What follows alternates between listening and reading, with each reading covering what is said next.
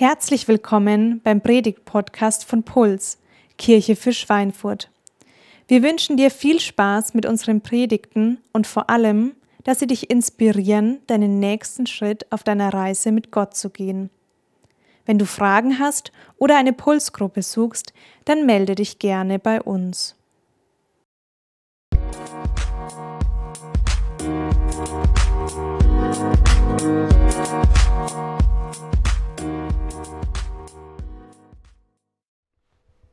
Hallo und schön, dass du dabei bist. Leider kann ich heute nicht live im Gottesdienst sein. Ich sitze noch ein bisschen in Quarantäne, aber zum Glück nicht mehr lang. Und deswegen werde ich jetzt per Video predigen. Vielleicht denkst du dir, oh, weiß auch nicht so genau, Video, ob ich dazu Bock drauf habe. Ich mache dir Mut, dass du dich voll drauf einlässt und dass du erwartest, und ähm, dir wünscht mit deinem Herzen, dass Gott jetzt zu dir spricht und dass du wirklich Jesus erleben kannst und dass wir zusammen unsere Herzen auf Weihnachten und das, was an Weihnachten wirklich passiert ist, vorbereiten können. Und wie schaut es bei dir aus? Hast du schon alle Geschenke für Weihnachten? Vielleicht steigt bei dir der Puls jetzt so ein bisschen, weil du dran denkst, was du noch besorgen musst. Bist du jemand, der gern schenkt oder bist du jemand, der gern beschenkt wird? Vielleicht auch beides. Mir geht es nämlich so, dass ich eigentlich beides gern mache. Ich schenke richtig gerne ähm, und ich werde gern beschenkt. Was ich ein bisschen besser kann von beiden ist beschenkt werden, weil ich mir schon echt oft schwer tue, mir gute Geschenke auszudenken. Da ist dann eher Anne für zuständig, die ist da sehr kreativ und macht es immer richtig stark. Besonders lustig ist es hier auch äh, bei Kindern, Kindern Sachen zu schenken. Die sind dann auch oft sehr ehrlich und äh, an, am Gesicht sieht man, ob sie sich freuen oder nicht. Ich kann mich auch noch an meine Kindheit erinnern, als ich mal von meinen Eltern ein gut gemeintes Geschenk bekommen habe. Ich habe mir das aber überhaupt nicht gewünscht und auf den Bildern kann man noch heute sehen, dass ich sehr unzufrieden war mit diesem Weihnachtsgeschenk. Geschenke ist ein Thema an Weihnachten und auch hier bei Puls in äh, unserer Weihnachtspredigtserie, die das Geschenk heißt. Und wir beschäftigen uns mit einem ganz bestimmten Geschenk, nämlich ein Geschenk, das Jesus geschenkt bekommen hat. Und äh, so die Bibelstelle, an der wir uns da orientieren, ist äh, im Matthäusevangelium, also der Biografie über das Leben äh, von Jesus, wie Matthäus sie aufgeschrieben hat. Und ich lese euch die Verse mal vor. Matthäus 2, 10 bis 11. Als sie den Stern sahen, waren sie überglücklich, die Weisen aus dem Morgenland. Sie gingen in das Haus und fanden dort das Kind und seine Mutter Maria. Da warfen sie sich vor ihm nieder und erwiesen ihm Ehre. Dann holten sie die Schätze hervor, die sie mitgebracht hatten, und gaben sie ihm. Gold, Weihrauch und Myrrhe. Jesus bekommt hier drei Geschenke, nämlich Gold, Weihrauch und Myrrhe. Und für uns sind diese Geschenke eher ungewöhnlich und komisch und wir würden die jetzt nicht zu einer Geburt verschenken. Aber damals waren sie erstens wertvoll, zweitens praktisch und drittens haben sie auch eine prophetische Bedeutung. Sie sagen was über den Beschenkten aus, nämlich über Jesus selber. Beim letzten Mal, äh, vor zwei Wochen, hat Benne uns mit reingenommen in das Geschenk Weihrauch und was es darüber aussagt, dass Jesus ein Priester ist, der uns mit Gott verbindet und mit uns mitfühlen kann. Und heute wollen wir uns mit Myrrhe beschäftigen. Myrrhe, das Geschenk der Liebe. Myrrhe ist so ein aromatisches Gummiharz, es ist eine wertvolle, gummiähnliche Substanz, wird 17 Mal in der Bibel erwähnt und wurde zum Teil als Betäubungsmittel verwendet, wird heute zum Teil auch noch in der Parfümerie eingesetzt und damals war es hauptsächlich äh, eine Substanz, die zur Einbalsamierung von Toten verwendet wurde. Und dieses, dieses Geschenk spricht prophetisch davon und äh, in der geistlichen Bedeutung von Jesus als dem Diener, der seine Liebe zu den Menschen dadurch zeigt, dass er sein Leben in den Tod gibt. Und womit wir uns heute beschäftigen unter diesem Thema, das Geschenk der Liebe, ist eine Frage, die wir uns eigentlich alle stellen. Und es ist die Frage, wer liebt mich? Vielleicht würdest du jetzt sagen, stelle ich mir eigentlich gar nicht so oft die Frage. Ähm, ich glaube, bei uns Erwachsenen liegt es daran, dass diese Frage irgendwie in unserer Seele vergraben ist, manchmal verdeckt von dem, vom Leben, von Erfahrungen, von Verletzungen. Aber wenn wir ehrlich sind, stellen wir uns alle die Frage, wer liebt mich und bin ich irgendwie liebenswert? Bei Kindern merkt man das viel häufiger. Meine Kinder, wenn ich mal irgendwie schimpf, was natürlich fast nie vorkommt, wenn ich mal irgendwie schimpfen muss, dann fragen sie danach, Papa, hast du mich noch lieb? Und ich glaube, dass das was ist, was in uns Menschen ist, was auch in uns Erwachsenen ist, dass wir diese Frage stellen. Wer hat mich lieb? Hast du mich lieb? Und ich glaube, das ist bei uns allen so, egal ob wir schon lange mit Gott unterwegs sind oder ob wir vielleicht skeptisch sind und Fragen an den Glauben haben und uns gar nicht sicher sind, ob es überhaupt einen lebendigen Gott gibt. Auf jeden Fall möchte ich heute mit ähm, uns zusammen einsteigen in eine, eine Begebenheit aus dem Leben von Jesus, wie Johannes sie erzählt. Johannes war ein enger Freund von Jesus und hat eine Biografie über das Leben von Jesus aufgeschrieben. Und ähm, er beschreibt eine Situation, wo Jesus mit seinen Jüngern oder seinen Azubis, würde man heute vielleicht eher sagen, unterwegs war und sie haben ein schönes äh, Abendessen. Und wir steigen mal zusammen ein in Johannes 13 ab Vers 1. Das Passafest stand unmittelbar bevor. Jesus wusste, dass für ihn die Zeit gekommen war, diese Welt zu verlassen und zum Vater zu gehen. Darum gab er denen, die in der Welt zu ihm gehörten und die er immer geliebt hatte, jetzt den vollkommensten Beweis seiner Liebe. Er war mit seinen Jüngern beim Abendessen. Jesus weiß, dass er bald sterben wird und er will seinen Jüngern auf eine ganz besondere Art und Weise zeigen, dass er sie liebt.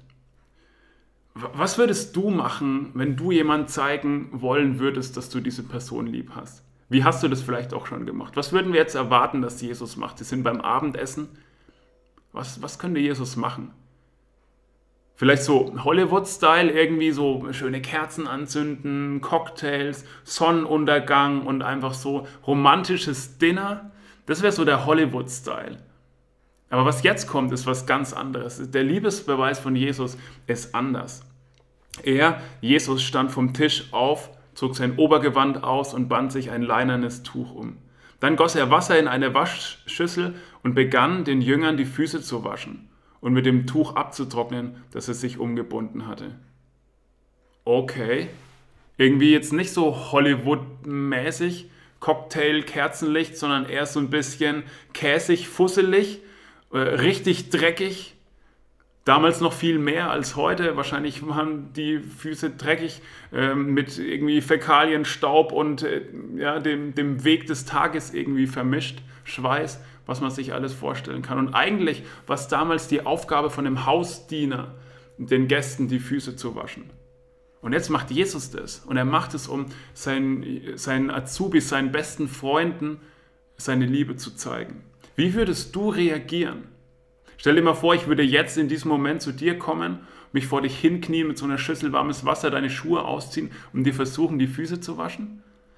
Ich weiß nicht, ob das dir so recht wäre und ob du das äh, so gerne hättest, dass ich das jetzt bei dir mache. Und ich glaube, genauso fühlen sich auch die Freunde von Jesus, Vers 6. Simon Petrus jedoch wehrte sich, als, als die Reihe an ihn kam. Herr, du willst mir die Füße waschen, sagte er. Jesus gab ihm zur Antwort, was ich tue, verstehst du jetzt nicht, aber später wirst du es begreifen. Nie und nimmer wäschst du mir die Füße, erklärte Petrus.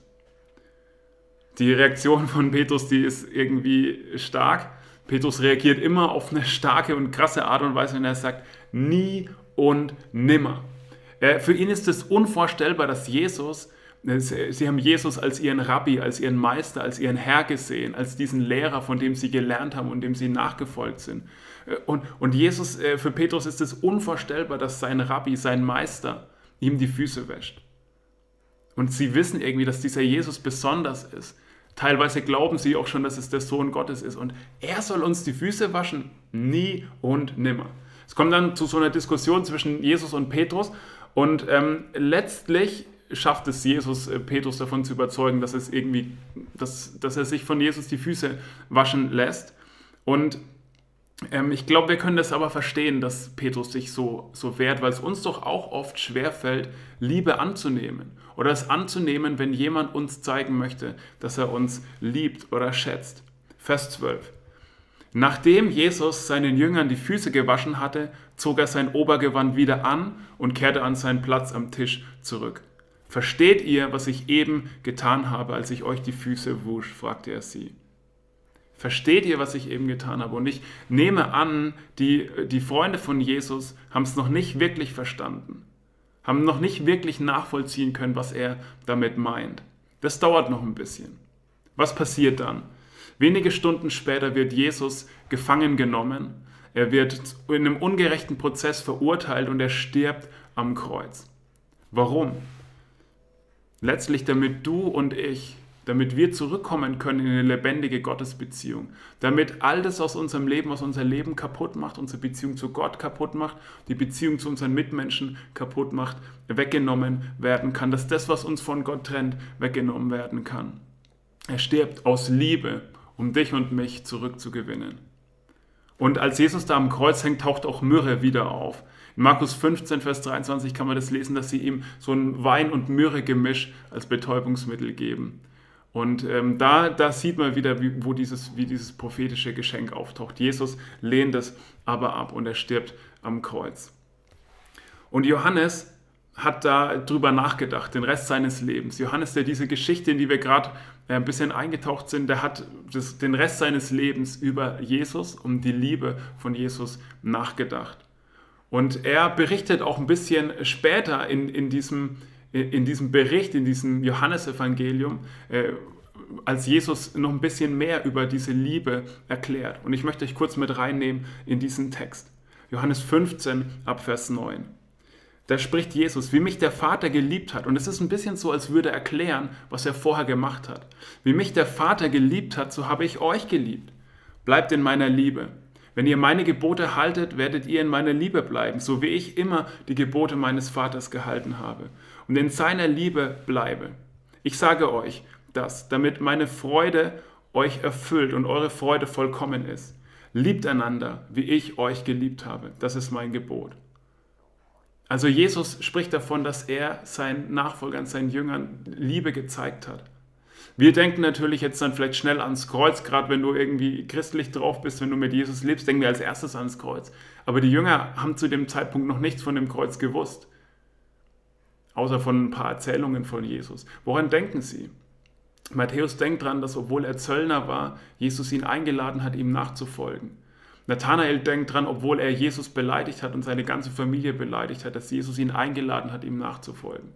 Die Frauen, die unter den Nachfolgern von Jesus waren, denken dran, dass Jesus sie mitgenommen hat und angenommen hat, obwohl Frauen in der damaligen Zeit normalerweise keinen Rabbi hatten.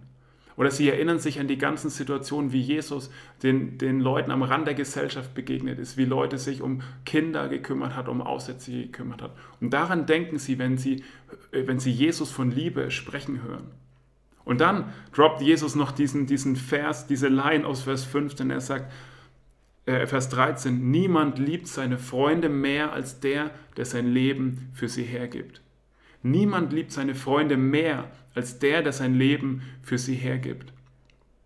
Und Johannes war das so wichtig, das aufzuschreiben, weil er später wusste, dass Jesus am Kreuz noch den ultimativen Beweis seiner Liebe bringen würde. Und etwa 50 Jahre später schreibt Johannes noch ein, noch ein, so ein Dokument, so ein Brief, den er geschrieben hat, um die Christen der damaligen Zeit zu ermutigen. Der hat es auch in die Bibel geschafft als der erste Johannesbrief.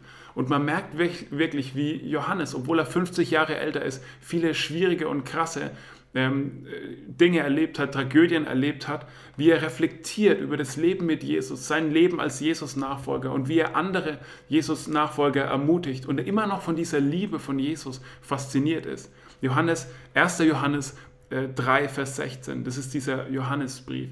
Was Liebe ist, haben wir an dem erkannt, was Jesus getan hat. Er hat sein Leben für uns hergegeben. Daher müssen auch wir bereit sein, unser Leben für unsere Geschwister herzugeben. Was ist Liebe? Johannes bringt hier so eine Art Definition von Liebe. Liebe ist das, was Jesus getan hat. Er hat sein Leben gegeben. Er hat sein Leben verschenkt. Und Johannes sagt, hey, wenn wir, wenn wir wissen wollen und fragen wollen, was, was ist Liebe, was ist dieses Geschenk der Liebe, dann müssen wir auf Jesus schauen. Was Liebe ist, haben wir an dem erkannt, was Jesus getan hat. Er hat sein Leben für uns gegeben. Und das ist der, das Zentrum des christlichen Glaubens, diese verschenkende Liebe, die bis ans Ende geht, die alles gibt, sich ganz verschenkt. Und da merken wir, dass man Liebe unterschiedlich definieren und unterschiedlich wahrnehmen kann. Und ich glaube, gesellschaftlich denken wir bei Liebe oft an so eine Sehnsucht, an so ein tiefes Verlangen, so eine, so eine, brennende, so eine brennende Sehnsucht, äh, oft auch irgendwie sexuell, das irgendwie gestillt werden muss. Aber wie Jesus Liebe definiert oder die, die Schreiber des Neuen Testaments Liebe definieren, äh, ist viel größer, viel tiefer, viel lebensverändernder. Diese Liebe spricht von einem mitfühlenden Commitment an eine andere Person. Das, und das Wollen, das Gute dieser Person vor die eigenen Bedürfnisse und das eigene Wollen zu stellen, egal was es kostet. Diese Liebe will in erster Linie schenken und nicht nehmen. Diese lieb, lebensverändernde Liebe von Jesus will in erster Linie schenken und nicht nehmen. Ich glaube, diese Liebe ist viel größer und viel tiefer als die Art von Liebe, die wir oft im Kopf haben. Und Jesus macht es klar, es gibt keine wirklich lebensverändernde Liebe ohne einen Tausch, ohne dass ich meine Freiheit für ein Commitment eintausche. Und viele junge Eltern, die, von denen vielleicht ein paar jetzt äh, im Raum sind, die merken das selber. Zum Beispiel, wenn, wenn man Kinder bekommt, dann opfert man seine eigene Freiheit.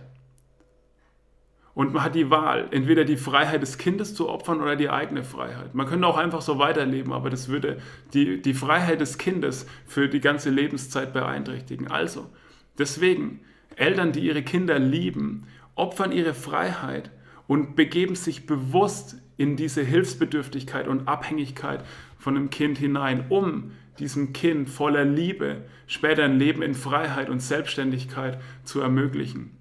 Das ist lebensverändernde Liebe und die hat immer irgendwie einen Tausch ähm, äh, daran geknüpft, ist immer mit einem Tausch verbunden.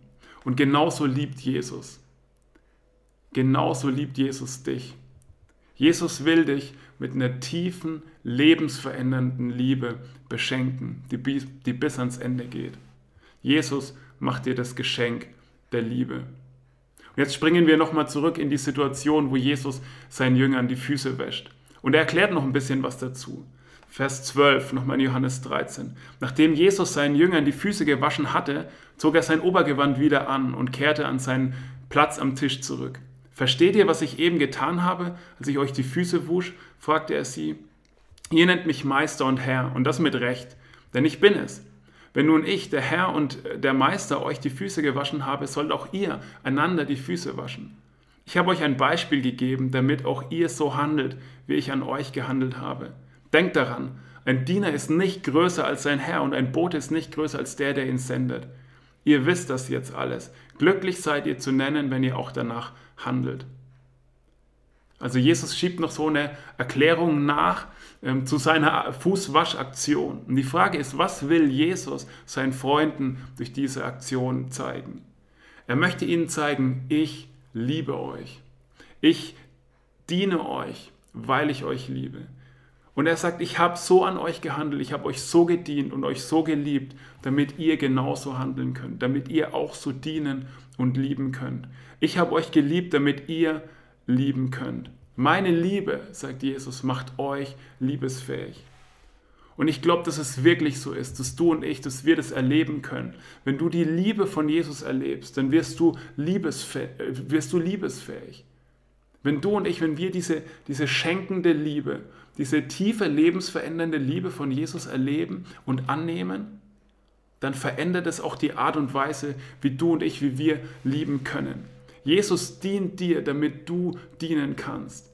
Jesus liebt dich, damit du lieben kannst. Durch die Liebe von Jesus wirst du, werden wir liebesfähig. Wie du geliebt wirst, verändert, wie du liebst. Wie du geliebt wirst, verändert, wie du liebst. Und ich möchte es mal versuchen, hier mit so einem Staubsauger, ähm, so einem Handstaubsauger äh, zu verdeutlichen. Ich glaube, äh, von uns aus sind wir wie so ein Staubsauger, was Liebe betrifft.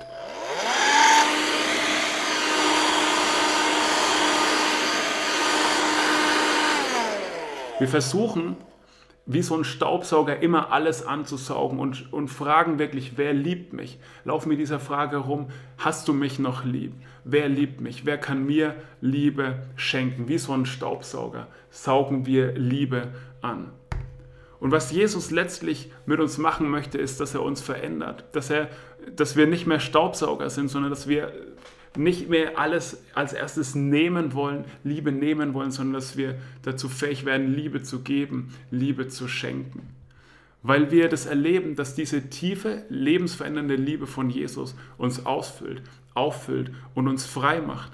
Uns befreit davon, auf uns zu schauen und immer nur für uns nehmen zu wollen, und uns dazu befreit, andere lieben zu können. Und ich merke das ganz persönlich bei mir.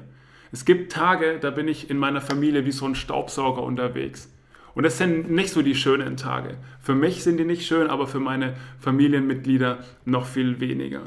Da ist mein Liebestank irgendwie leer. Ich bin, äh, ich, ich, und, ich, und ich bin irgendwie am Saugen und am Suchen und am Fordern. Aber dann gibt es Tage, wo ich morgens ganz anders in den Tag reinstarte, wo ich mich ganz persönlich der Liebe von Jesus versichere, wo ich mein Herz in dieser Liebe von Jesus bade und dann bin ich den ganzen Tag über ganz anders drauf. Dann kann ich ganz anders Liebe weitergeben, weil ich selber weiß, dass ich zu 100% geliebt bin. Wie du geliebt wirst, verändert, wie du liebst. Was bedeutet es jetzt für dich und für mich? Ich glaube wirklich, Jesus nachfolgen heißt in allererster Linie eine Person schenkender Liebe zu werden.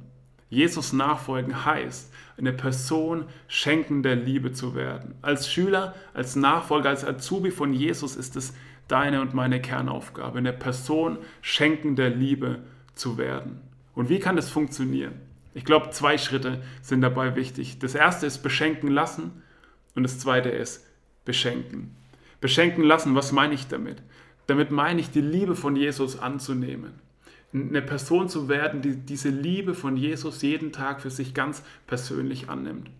Und wenn du schon lange mit Jesus unterwegs bist, schon dich schon lange als Christ bezeichnest, dann denkst du jetzt vielleicht, boah, das flasht mich gerade wirklich nicht. So dieses, dieses Geschenk der Liebe, ja, ich weiß das ja, aber überwältigen tut mich das jetzt gerade nicht.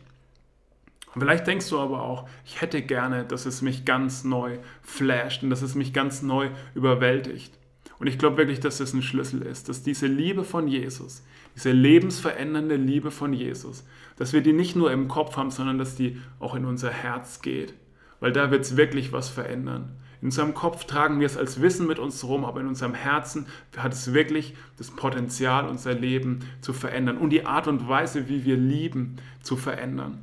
Und deswegen möchte ich dir einfach ein paar Tools an die Hand geben, wie du es schaffen kannst, dass diese Liebe von deinem Kopf in dein Herz geht. Und vielleicht ist es für dich in der nächsten Woche, dass du einfach jeden Tag ein einfaches Gebet betest. Jesus, überwältige mich neu mit deiner Liebe. Vielleicht magst du das jeden Tag einfach mehrmals beten. Oder du betest einfach und sagst, Jesus, bitte schenk, dass mein Herz von deiner Liebe neu erfüllt wird. Vielleicht heißt es für dich, dass du einen bestimmten Bibelvers in der kommenden Woche wirklich meditierst, dass du ganz intensiv über diesen Bibelvers nachdenkst. Vielleicht einer von denen, der, der heute in der Predigt vorkam, 1. Johannes 3, Vers 16. Daran haben wir erkannt, was Liebe ist. Vielleicht magst du das einfach ähm, durchmeditieren in der nächsten Woche. Also dich ganz intensiv einfach gedanklich mit diesem Vers beschäftigen.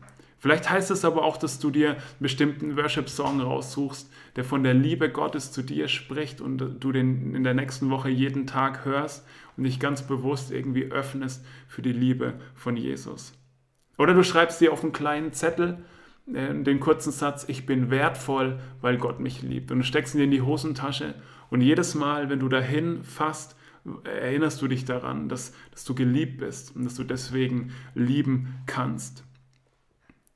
Was passiert dann? Was passiert dann, wenn du anfängst, diese Liebe von Jesus mehr aus deinem Kopf in dein Herz reinzulassen? Ich glaube wirklich, dass du, dass du und ich, dass wir dann befreit werden, immer auf uns schauen zu müssen, immer mit offenen Händen wie so ein Staubsauger durch die Welt laufen zu müssen. Wir, wir werden dann befreit, wegzuschauen von uns, befreit äh, dazu, ohne Bedingung andere zu lieben. Du und ich, wir können, wenn wir, wenn wir uns mit der Liebe von Jesus beschenken lassen, andere mit Liebe beschenken. Und das ist der zweite Schritt. Also lass dich beschenken und dann sei du jemand, der beschenkt. Sei du eine Person, die die Liebe von Jesus weitergibt. Die, die Liebe von Jesus befreit dich zu dienen. Also du darfst in der nächsten Woche konkret überlegen, wie kann ich von mir wegschauen?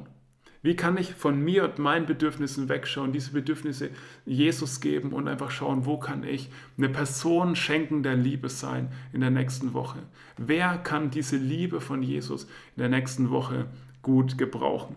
Und ich möchte dir noch eine herausfordernde Frage mitgeben. Und die heißt, wie würde eine Person leben, die 100% davon überzeugt ist, dass sie 100% geliebt ist? Wie würde eine Person leben, die 100% davon überzeugt ist, dass sie 100% geliebt ist? Nimm es doch mal mit als Herausforderung in die nächste Woche und überleg, was das bedeuten würde für deinen Umgang mit deinen Kollegen, deinen Freunden, deiner Familie, deinen Kindern, deinem Partner, wem auch immer. Vielleicht auch, wie würde es verändern, wie du mit den Fremden, denen du in deinem Leben begegnest, umgehst. Und ich möchte dich herausfordern und dir Mut machen, wirklich einen nächsten Schritt zu gehen, zu überlegen, was ist für dich dran, beschenken und äh, beschenken lassen. Was, was möchtest du in der nächsten Woche irgendwie anpacken, um mehr und mehr so eine Person schenkender Liebe zu werden. Wie du geliebt wirst, verändert, wie du liebst. Und ich glaube, am Ende verändert es auch die Frage, die wir uns stellen. Wir müssen dann nicht mehr fragen, wer liebt mich?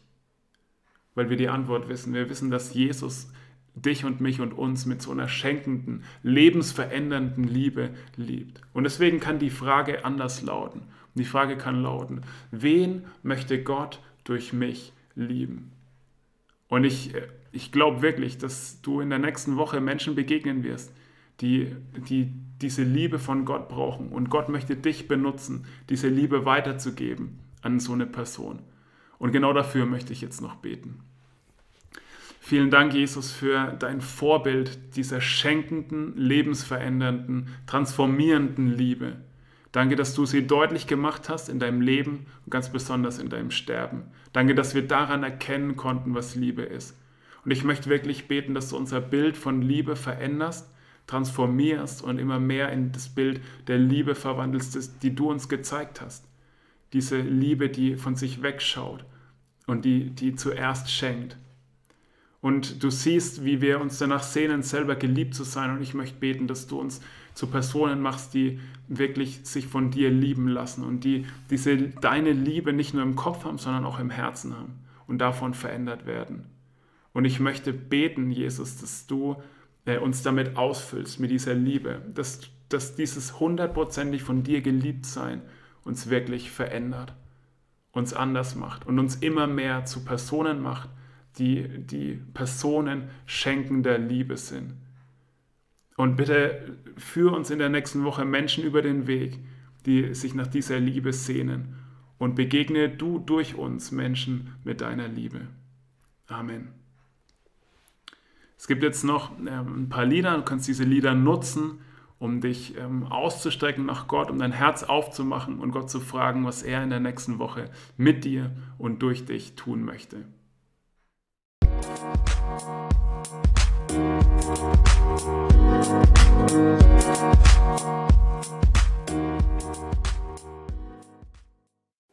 Wir hoffen, dass dir diese Predigt gefallen und geholfen hat. Wenn du Fragen hast, melde dich gerne bei uns.